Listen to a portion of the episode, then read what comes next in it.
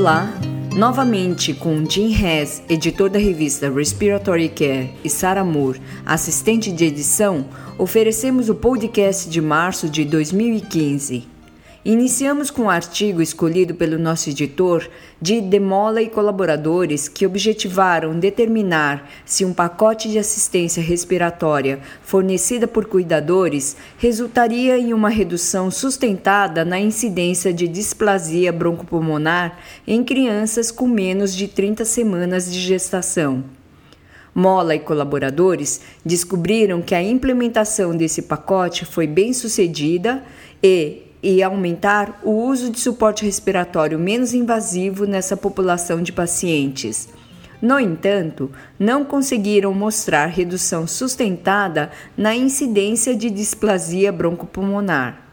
Como Betty escreveu, o pacote de assistência respiratória, avaliada por Mola, pode não ter tido o efeito esperado sobre a displasia broncopulmonar mas foram feitos avanços precoces, significativos na sua implementação e na criação de diretrizes baseadas em evidências informada com louvor subsequente à apreciação.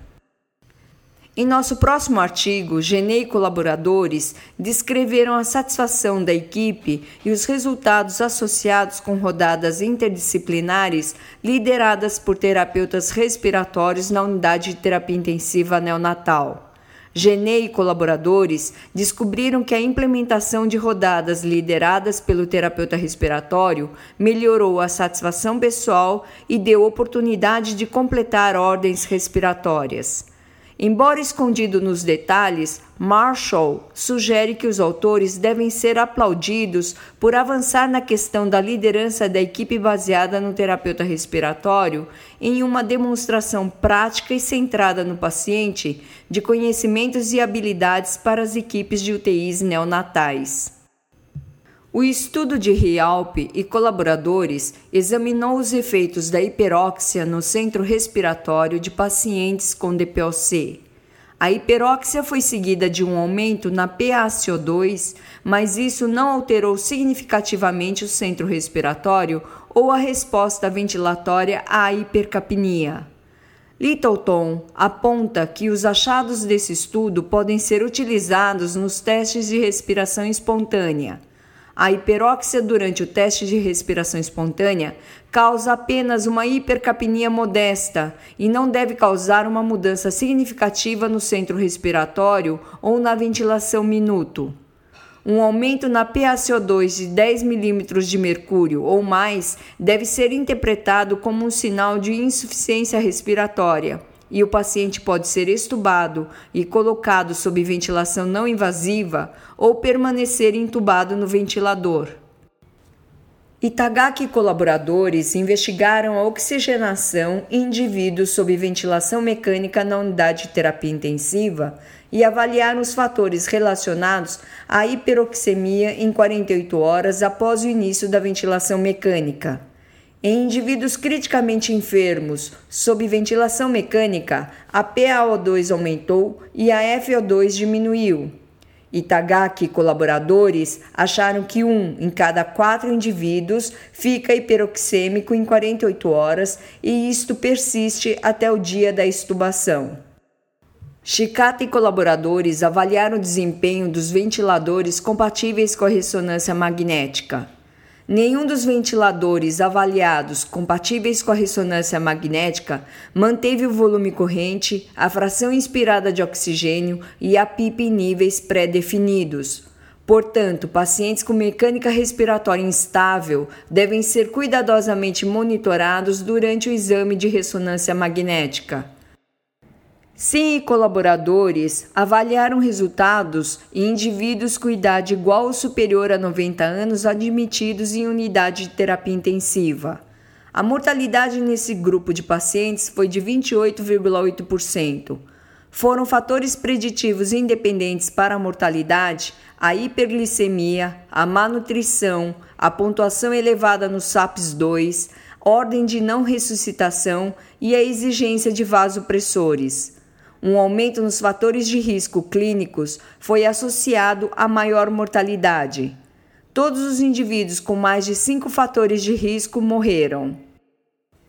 Zou e colaboradores avaliaram a eficiência de equipamentos portáteis de dois canais para detecção de apneia obstrutiva do sono. Zou e colaboradores relataram que o dispositivo SleepView exibiu precisão aceitável na detecção de apneia obstrutiva do sono em população chinesa, especialmente no grupo com apneia obstrutiva do sono grave. Mais estudos são necessários para validar a eficiência diagnóstica do SleepView no ambiente doméstico e em diferentes populações. Em um modelo experimental laboratorial, Grazioli e colaboradores avaliaram o desempenho de quatro dispositivos neonatais para ventilação de alta frequência em comparação com o sensor Medix de alta frequência. Grazioli e colaboradores relataram que os ventiladores neonatais da nova geração foram capazes de ofertar volume corrente adequado em condições que simulam bebês prematuros, mas não em condições que simulam o sistema respiratório de bebês nascidos a termo. A relevância clínica destes resultados ainda precisa ser determinada. Poli colaboradores desenharam um estudo para avaliar a magnitude das oscilações de volume pulmonar em um modelo de pulmão mecânico pediátrico quando pressurizado com quatro sistemas diferentes de CPAP de bolhas. A maior descoberta foi que a CPAP de bolhas pode proporcionar efeitos mensuráveis da ventilação. Estudos adicionais são necessários em crianças sob respiração espontânea para determinar se existe um benefício fisiológico quando se utiliza a CPAP de bolhas. Yannis e colaboradores compararam a saturação de oxigênio e a satisfação do paciente com um concentrador de oxigênio portátil e um sistema constituído por um dispositivo fixo e um dispositivo portátil para deambulação. Os indivíduos preferiram usar um único sistema portátil de oxigenação, tanto em casa e durante a deambulação. Os sistemas portáteis sozinhos, no entanto, não fornecem o mesmo nível de oxigenação. Estudos adicionais são necessários para se determinar protocolos de melhores práticas no ajuste diurno e noturno da oxigenação. Para determinar se a cessação do tabagismo pode influenciar o clearance mucociliar, Ito e colaboradores avaliaram ex-fumantes com DPOC, fumantes com DPOC, fumantes com função pulmonar normal e não fumantes com função pulmonar normal. Um ano após a cessação do tabagismo, pacientes com DPOC melhoraram clearance mucociliar. O objetivo do estudo de Lanz e colaboradores foi determinar o volume de reserva expiratório durante a técnica de Eutgol. O Eutgol utilizou mais do que 80% do volume de reserva expiratório em indivíduo com obstrução moderada das vias aéreas. Além disso, não se observou diferença no volume de reserva expiratório durante a técnica aplicada por um fisioterapeuta ou pelo próprio indivíduo. Os autores concluíram que o Eutgol é uma técnica reprodutível. Bennett e colaboradores examinaram a relação entre crepitações e medidas de vias aéreas condutoras e escala de enfisema obtida por meio de tomografia computadorizada de alta resolução. Embora tenha havido algumas correlações significativas entre as características da crepitação e medidas das vias aéreas condutoras e escala de enfisema, a possibilidade de que essas correlações ocorreram por acaso não pode ser descartada. Assim, este estudo não fornece nenhuma evidência conclusiva de que as características de crepitação estão relacionadas com variáveis de tomografia computadorizada de alta resolução em pacientes com DPOC. Cox e colaboradores estudaram a viabilidade e a aceitação de um programa baseado na internet, especificamente desenvolvido para monitorar e incentivar a atividade física em adultos com fibrose cística.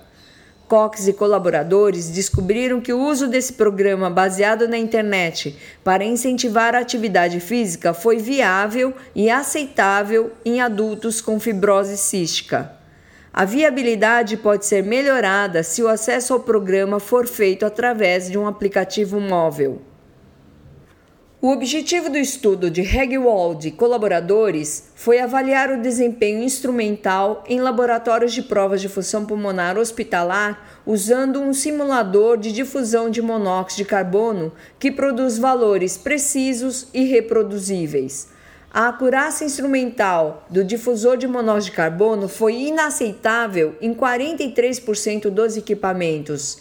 Essa imprecisão foi atribuída a erros do volume inspirado. Os autores sugerem que o desempenho de difusão de monóxido de carbono pode ser melhorado por meio de testes regulares com um simulador. Cuidados devem ser tomados na comparação dos resultados de difusão de monóxido de carbono entre diferentes laboratórios. O objetivo do estudo de McAdams e colaboradores foi descrever a implementação de uma escala de gravidade respiratória e CPAP de bolhas em uma UTI neonatal rural de Uganda. McAdams e colaboradores descobriram que a aplicação de CPAP de bolhas em países de baixa e média renda é viável. A escala de gravidade respiratória pode ser uma ferramenta simples e útil para monitorar o estado respiratório de recém-nascidos e para orientar o gerenciamento da CPAP. Para receber o conteúdo deste podcast e de podcasts anteriores da revista, por favor visite nosso website em www.rcjournal.com. Você também poderá se inscrever no nosso website para receber os podcasts de futuros volumes da Respiratory Care.